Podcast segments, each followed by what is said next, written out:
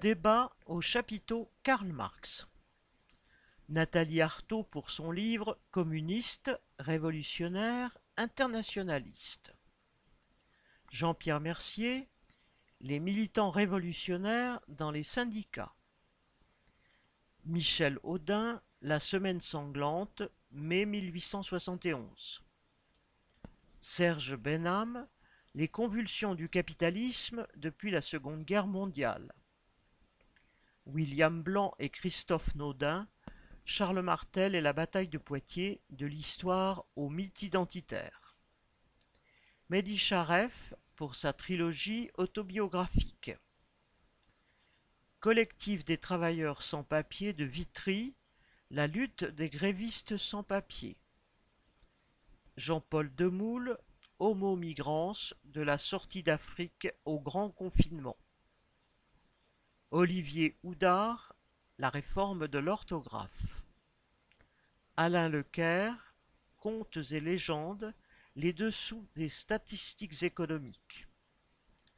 Judith Magre, lecture. Jean-Jacques Marie, Des gamins contre Staline.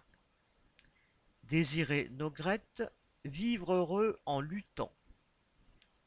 Paul Palaccio, Souvenir d'un militant révolutionnaire à Renaud-Billancourt. Frédéric Paulin, La grande peur du petit blanc. Clara Perrin, La santé et la révolution, Russie soviétique 1917-1924. Roland Spirko, Passage de témoin. Sylvie Thénault, Les ratonnades d'Alger 1956. Marco Wolf, La science, produit des scientifiques ou de la société. Présentation d'ouvrage. Souvenir de ma vie d'Auguste Bebel par Monique Tesser et Dominique Petitjean, traducteurs.